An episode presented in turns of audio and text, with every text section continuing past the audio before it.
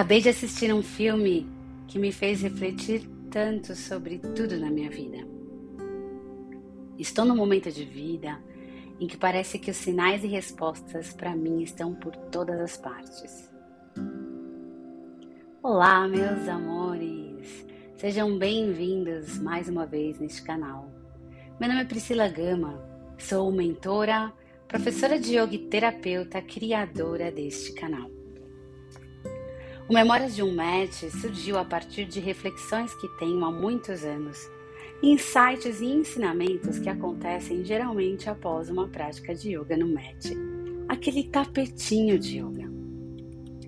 Estas reflexões começam geralmente após uma prática de yoga nesse tapete e seguem por toda a minha jornada. Esse podcast é atemporal. Algumas dessas reflexões ocorreram há anos atrás e outras mais recentemente. A inspiração de hoje é o filme Rainha de Katewin. Fala sobre uma garota chamada Fiona, que mora com a família em uma favela de Uganda. Um dia, ela decide assistir a uma aula de xadrez e se interessa tanto pelo jogo que acaba virando uma grande enxadrista e salvando financeiramente toda a sua família. Salvando, o que eu quero dizer aqui é dando esperança. Era uma família muito pobre com muitas dificuldades. E essa conquista trouxe muita esperança para ela e para sua família. Um grande exemplo de condições adversas, de condições inóspitas, mas de uma fé inabalável. E é sobre isso que eu quero falar hoje sobre confiar, sobre a fé. Fé é sobre você acreditar e plantar as suas sementes. E aí você pode pensar, ah, mas a gente já sabe disso. Ok, a gente já sabe. Mas muitas vezes a gente esquece de outros dois ingredientes que são importantíssimos e que sem eles as coisas não andam. E um deles é a perseverança. Se a gente for parar para pensar quantos projetos a gente começa e não acaba, quantas vezes a gente procrastina o que deve fazer. Isso não é perseverar. Perseverar significa mesmo que as condições não sejam favoráveis, mesmo que não haja esperança, mesmo que os ventos abalem, mesmo que haja seca, mesmo que os noticiários digam que a taxa de mortalidade está cada vez mais alta, a taxa de desemprego também, mesmo que as condições te desanimem, perseverar é continuar acreditando, com aquela certeza inabalável de que tudo vai dar certo. A Bíblia diz: mesmo que a figueira não floresça e nem haja fruto na vide, eu me alegrarei no meu Senhor. A gente precisa acreditar que tudo caminha para o nosso bem. E num belo dia, quando a gente está distraído, mas a gente fez a nossa parte, plantou as nossas sementes e esqueceu elas lá por um tempo, essas sementes desabrocham e a gente começa a dar frutos. Fé é o melhor sentimento do mundo e perseverar é acreditar que isso vai acontecer. Mas em nossa caminhada as coisas não são tão simples assim quanto na teoria.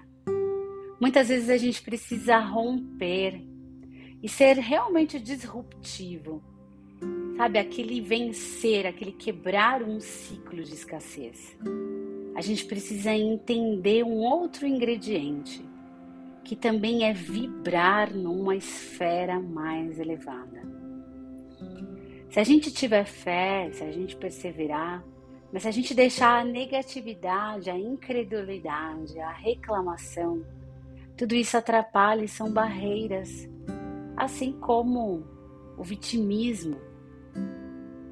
Sempre achando que a culpa é de alguém pelos nossos problemas, ou sempre achando que o outro recebe primeiro do que nós e nunca chega a nossa hora. E tudo isso não é sobre os outros, é sobre nós mesmos. Então, nesse momento, precisamos cultivar bons hábitos e nos encher de bons momentos com pessoas que elevem a nossa vibração, sendo gratos. O meu exemplo de infância de disrupção de uma condição de escassez financeira foi a minha mãe, que batia de igreja em igreja, fazendo inúmeras correntes de oração. Nós estávamos em todas as correntes que você pode imaginar. Não era nada fácil para a gente, ainda mais crianças, mas era necessário curar. Era necessário curar uma escassez que tínhamos impregnada na nossa família. Então foi através do sacrifício, da elevação da nossa mente, da união da nossa família e talvez de um certo sacrifício, sim. A gente acabou elevando essa vibração e nos permitimos sentirmos merecedor. Então você pode pedir e acreditar Faça suas correntes, suas promessas, seus banhos, orações, meditações, yoga, jejuns. Tudo aquilo que você acredita que vai fazer a diferença. Mas também evite os maus pensamentos, evite as comparações, evite tudo que te faça ficar para baixo, inclusive pessoas, lugares. Seja egoísta com você mesmo porque tudo isso é sobre você e sobre sua vida. Vibre numa outra dimensão e confie, e que essas palavras lhe inspirem para uma fase muito melhor. Agora nós vamos fechar os nossos olhos e fazer algumas respirações profundas. Inspira. Ah.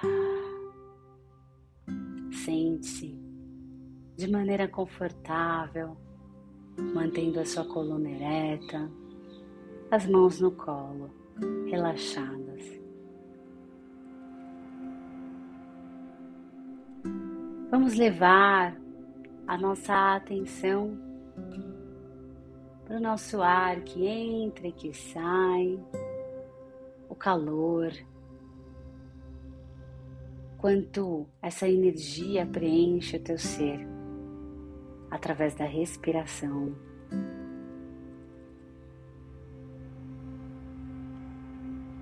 E vamos dar uma atenção especial aos nossos pensamentos, permitindo que eles possam ir e vir. Que possamos prestar atenção se existe algo que eles têm a nos dizer. Então, após dar atenção para os seus pensamentos, traga a mente para esse lugar de agora e repita mentalmente estas afirmações. Todos nós possamos ter a coragem de seguirmos em frente em busca de nossos sonhos mais profundos. Que possamos manter a chama acesa da fé dentro de nós mesmo que ela seja pequena. Que possamos ter perseverança e nos dias frios e noites escuras, onde houver a dúvida, que os nossos mestres, o universo, Deus, os anjos, os guias, possam nos auxiliar enquanto seguimos nessa jornada de vida. Que possamos vencer e ultrapassar a apatia, a falta, a escassez. Que possamos ressurgir das cinzas e continuar acreditando que tudo isso, toda essa espera tem um porquê e que na hora certa tudo vai dar certo. Eu confio, eu entrego, eu aceito, eu agradeço.